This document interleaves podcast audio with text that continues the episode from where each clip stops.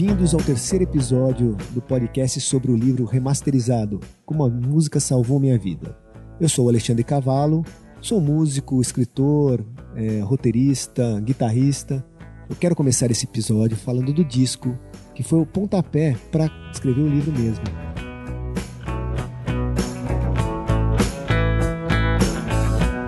Não foi exatamente o primeiro disco que eu comprei, mas está entre os cinco primeiros e é um disco que quando eu ouvi é, realmente me deixou chocado, me deixou maravilhado, foi uma coisa absurda, que é o, o disco do Led Zeppelin de 1973, que é o House of the Holy. Eu falo também no mesmo, mesmo, no mesmo capítulo sobre, aí sim, o primeiro disco que eu comprei, que é o Led Zeppelin 4, que ele não tem nome, né? É, é uma coisa das bandas dos anos 70, né? Elas lançavam discos e simplesmente não colocavam o nome na capa. Eu acho isso interessante porque mesmo assim as pessoas sabem o que, que é, né? Vários discos sem, sem o nome do artista na capa, sem o nome nem do disco. Era uma coisa maluca. Bom, o House of the Holy, né, com a capa laranja, as crianças subindo nas pedras, só o encarte já era uma coisa estranha, porque depois a gente vai ler sobre o livro, sabe do que são os filhos do, do vocalista da banda, do Robert Plant, e que ele tem problema, que um dos filhos morre de morre com uma doença esquisita, e associam isso à magia negra. Todo esse blá blá blá que todo mundo já, já leu e tem milhões de, de e biografias do Led Zeppelin por aí para você entender. O que eu quero falar mesmo é sobre a música e, sobre uma em especial, é, sobre The Rain Song. Quando eu vi o Rain Song a primeira vez, eu achei que aquilo era impossível para uma banda de rock. Aquele tipo de trabalho instrumental quase erudito, é, é, parece uma sinfonia. Uh, e ele fala mesmo das quatro estações, né? Como ele trata como uma sinfonia mesmo. Uh, eu comecei a ouvir aquela música, eu vi uma, duas, cem, duzentas vezes, sei lá quantas vezes, e eu queria tocar essa música. Só que na época não tinha, uh, não tinha como você ter as cifras, não tinha como você ter acesso. Uh, e o Jimmy Page usa uma, uma afinação que era desconhecida para mim na época, é uma afinação diferente. E eu não conseguia tocar os acordes, eu tentava tirar a música e os acordes ficavam impossíveis de se fazer né, na afinação normal. E eu fui descobrir essa afinação anos depois, tá? Mas a música acabou virando um grande mistério para mim por conta de eu não conseguir entender como ele fazia aquele tipo de aqueles acordes abertos é, é, de um jeito tão legal e que eu não conseguia achar no, no, nem imaginei que fossem afinações diferentes apesar de saber que ele usava afinações diferentes. Lembrando que eu, na época eu não tinha 14 15 não. É isso aí 14 15 anos não tinha mais que isso. E e esse disco, ele marcou minha vida nesse sentido de descobrir no, um novo tipo de sonoridade, coisas que eu só ouvia na música erudita. E eu estudava violão clássico né, na época.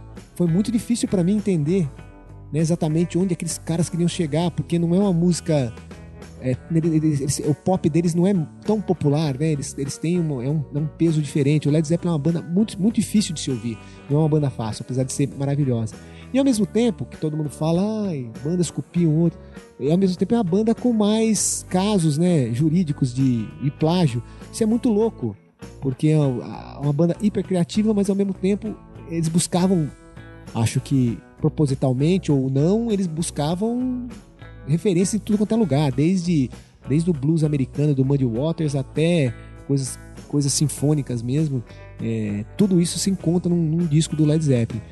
E, e, e, aquela bateria super bem gravada, né? Som grande, gordo. Depois, quando eu comecei a tocar, é, era difícil de conseguir uma conseguir fazer um disco de rock com um som de bateria como era o Led Zeppelin. Uh, uma banda muito, muito, muito difícil de ouvir, mas muito, muito, muito legal. E que se tornou a maior banda de rock dos anos 70, né? Era a maior banda de rock, a banda que praticamente inventou o rock pesado mesmo. É o Led Zeppelin. E o Led Zeppelin 4, que tem. Aí tem clássicos, né?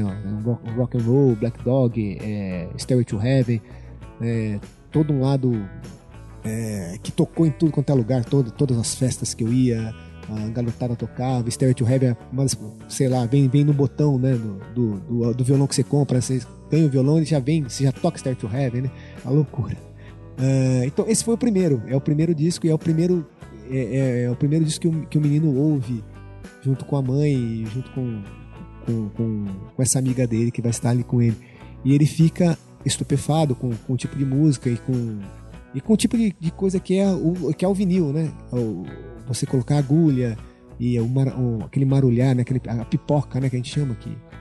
Que o disco tem sempre risquinhos, ele tem sempre areia, ele não, não é um som puro como você ouve no, no digital, no CD ou até no streaming, né? Ele tem uns, uns, barulhinhos, ele vem mais aveludado pela falta de picos, então é, é, o disco é muito gostoso de ouvir nesse sentido.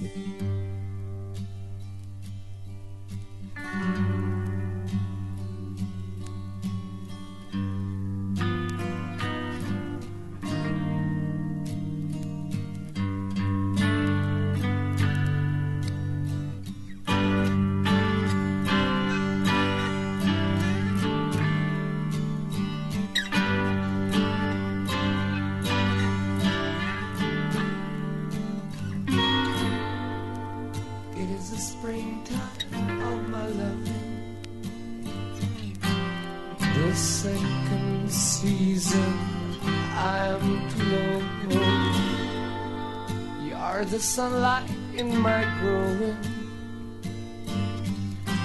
So little warmth I've felt before. It isn't hard to feel me glow. I watched the fire that grew so low.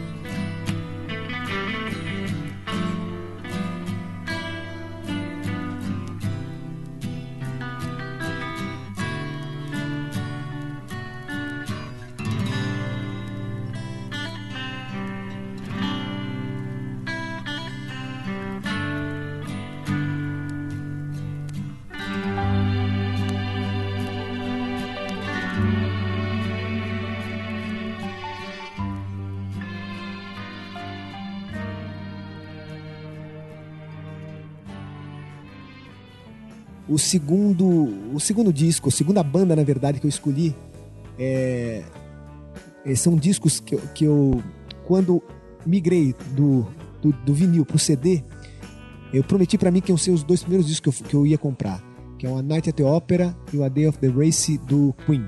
São discos de 75 e 76 da, da, da banda inglesa Queen. Uh, e foi a banda que me fez amar o rock and roll mesmo, amar, sabe, esse, o tipo de som e, e querer ter uma banda. Eu vi o show em 82 no, no, no Morumbi é, e eu saí de lá falando, meu Deus, eu preciso ter uma banda, mas como essa não dá. É, nunca vou conseguir fazer o que esses caras fazem, era muito, muito, muito bom. E o A Night at the Opera tem, tem o Bohemian Rhapsody, né? Que no caso do, do moleque, assim como o meu filho, ele conhecia com os Muppets. É, é divertido ouvir o, o, o, a brincadeira toda do, do, Queen, que é uma. Poxa, é um, é um disco que, que, apesar de ser uma, uma, uma ópera, uma opereta, né? É, é, um disco muito raivoso. É, dá, dá pra ver nitidamente que o Fred Mercury ele tá, ele, ele tá num, num momento que é, que é tudo ou nada na vida dele mesmo. Que ou aquele disco vai, ou o sonho de, de ser o, o maior vocalista do mundo se acaba, né? Porque o cara era ele era é, é, é, egocêntrico mesmo, né? Ele tinha essa coisa. E ouvir hoje, poxa, são 30, 40 anos depois, ouvir o disco é um prazer incrível ainda, mas não foi como era em 75. Apesar de toda a crítica desse o pau, falar que, pô, que coisa é essa de, de, de é, Bismarck, de é, sei lá, de escaramuche, quem é essa porra de escaramuche, né? É, eles, eles vão eles fazem uma crítica muito severa. Eu acho que a crítica eh, na época era, era muito era muito avessa ao Queen. Não sei não sei porquê, eu não lembro porquê na verdade, mas eu lembro de ler as críticas e e achar muito injusto o que eles faziam com uma banda tão legal.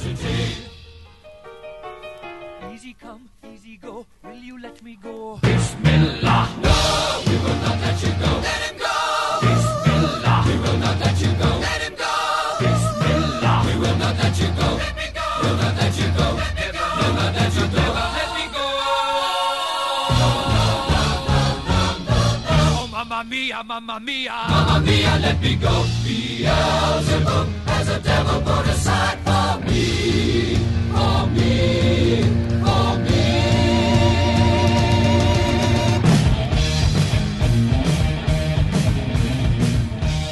terceiro disco que o, o João vai ouvir durante o livro é um disco do, da banda americana Beach Boys. É o Pet Sounds de 1966.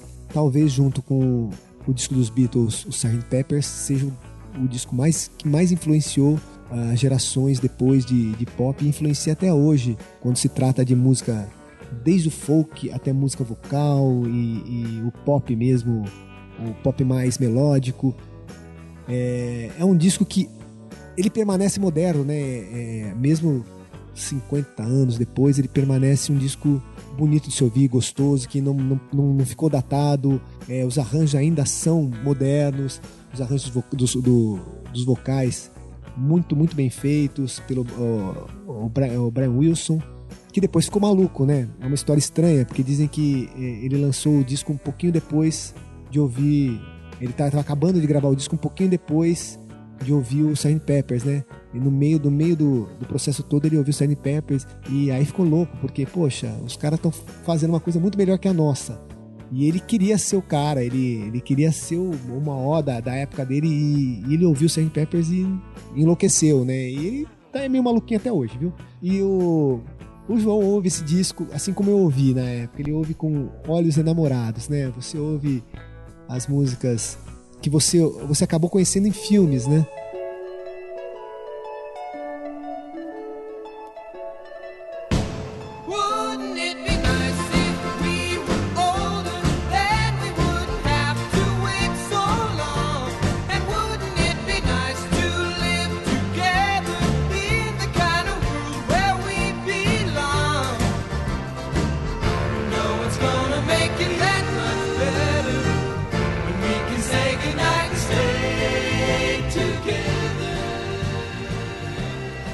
Quinto disco, ele foi emblemático na minha vida.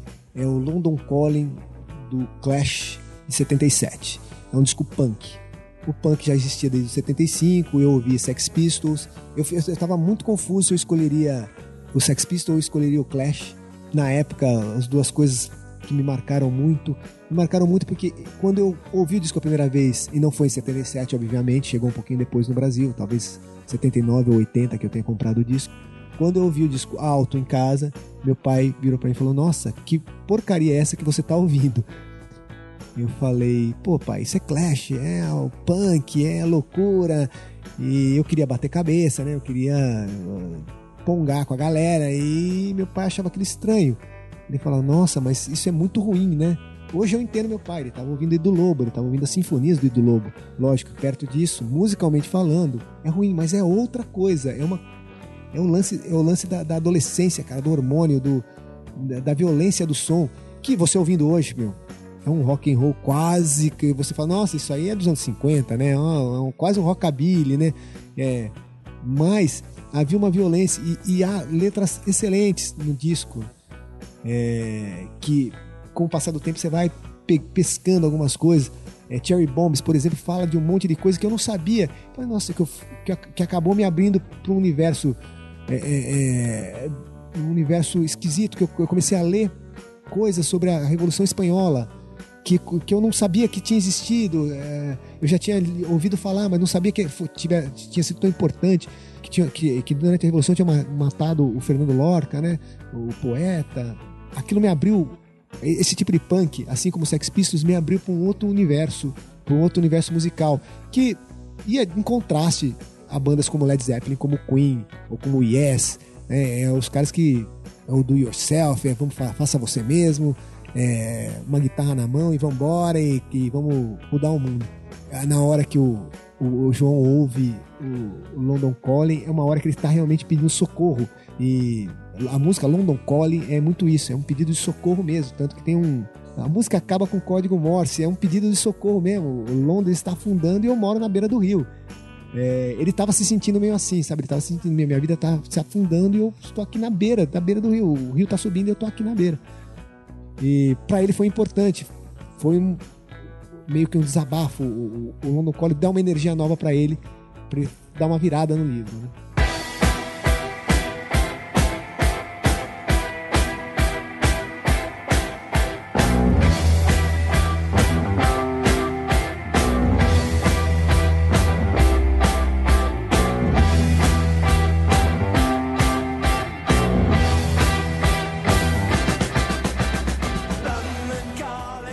Chegamos aos Beatles. Eu não queria começar com, com Beatles, porque é muito.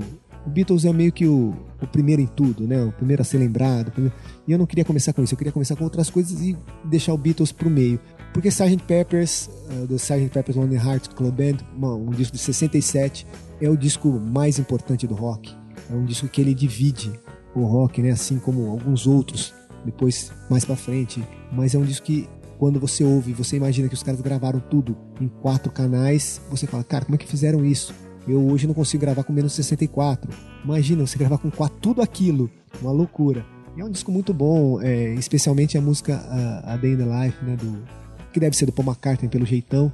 E o moleque ouve isso e já sabe, ele já saca algumas coisas. Ele fala, meu, isso, é, algumas coisas eu ouvi. O Beatles é muito. Não tem muito jeito de você te escapar deles. Eles, você acaba ouvindo algumas coisas, né? Passa um pouquinho pelo Abbey Road, passa um pouquinho pelo álbum branco, né? Que na verdade não tem nome, né? The Beatles, né? De 68. Ele, é, ele não, na verdade, a, sua, namorada dele que conhece mais rock conta para ele a história do, do George, um pouquinho da história do George Harrison, que eu acho interessantíssimo, né? É o, o triângulo amoroso entre George Harrison, o Eric Clapton e, e a, a, esposa do George Harrison na época, a Pat, depois virou uma fotógrafa famosa e largou os dois na mão, né? Que eu achei muito justo da parte dela. E o George Harrison ele tem essa coisa de, de ser um, um, romântico mesmo, incurável. Né? Ele tem excelentes baladas. Ele, o George Harrison é um cara que acha que a balada é o que faz a, a, é o que faz a banda de rock, é o que faz o sucesso da banda de rock. Ele diz isso, inclusive, pro Jimmy Page do Led Zeppelin. Ele fala, meu, o problema de vocês é que vocês têm pouca balada. Isso faz o Jimmy Page escrever é, The Rain Song, inclusive pegando quatro acordes de uma música do George Harrison. E assim vai, né? O, o rock meio que permeia essa época na Inglaterra, devia ser muito louco. Eles se conheciam, eles frequentavam a casa um do outro. É uma coisa até hedonista, né? Eles trocavam de, de maridos e de mulheres de um, de um jeito muito louco. E os Beatles não escaparam disso, aliás, foram precursores né, desse, desse movimento todo.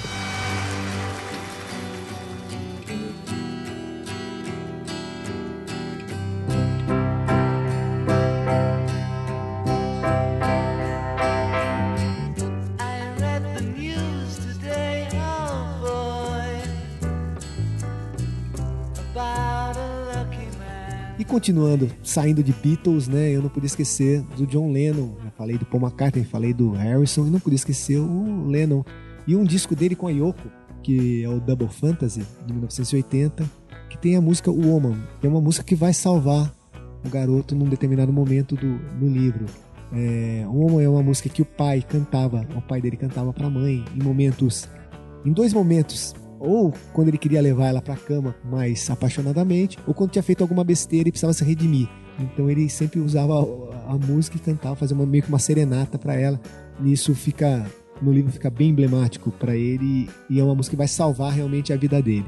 E o John Lennon e Yoko Ono tem essa história maluca, né, de ele, se, ele, se, ele conheceu a Yoko numa. Na verdade, ele conheceu a obra da Yoko antes de conhecer Yoko. Ele estava numa. Não lembro, numa vernissagem da Yoko. E tinha uma escada, ele subiu a escada e em cima da escada estava escrito Yes. Quando ele viu aquilo, diz ele, né? Não, não sei exatamente, não estou, não sou o John Lennon, mas diz ele que naquele momento ele decidiu que ia se casar com Yoko Ono. E é aquela coisa toda, todo mundo acha que Yoko separou os Beatles, essas coisas, mas não, não é nada disso não, era muito ego envolvido mesmo. Uh, e o garoto ouve essas histórias todas da boca da tanto da mãe como da Maria, e isso vai, vai fazendo com que as músicas acabem ficando mais interessantes ainda para ele.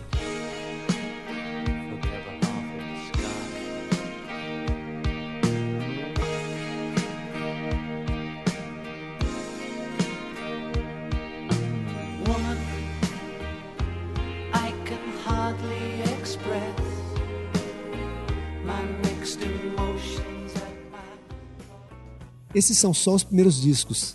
No próximo episódio eu vou falar sobre outros tantos que me influenciaram e vão influenciar na vida do João. Não percam.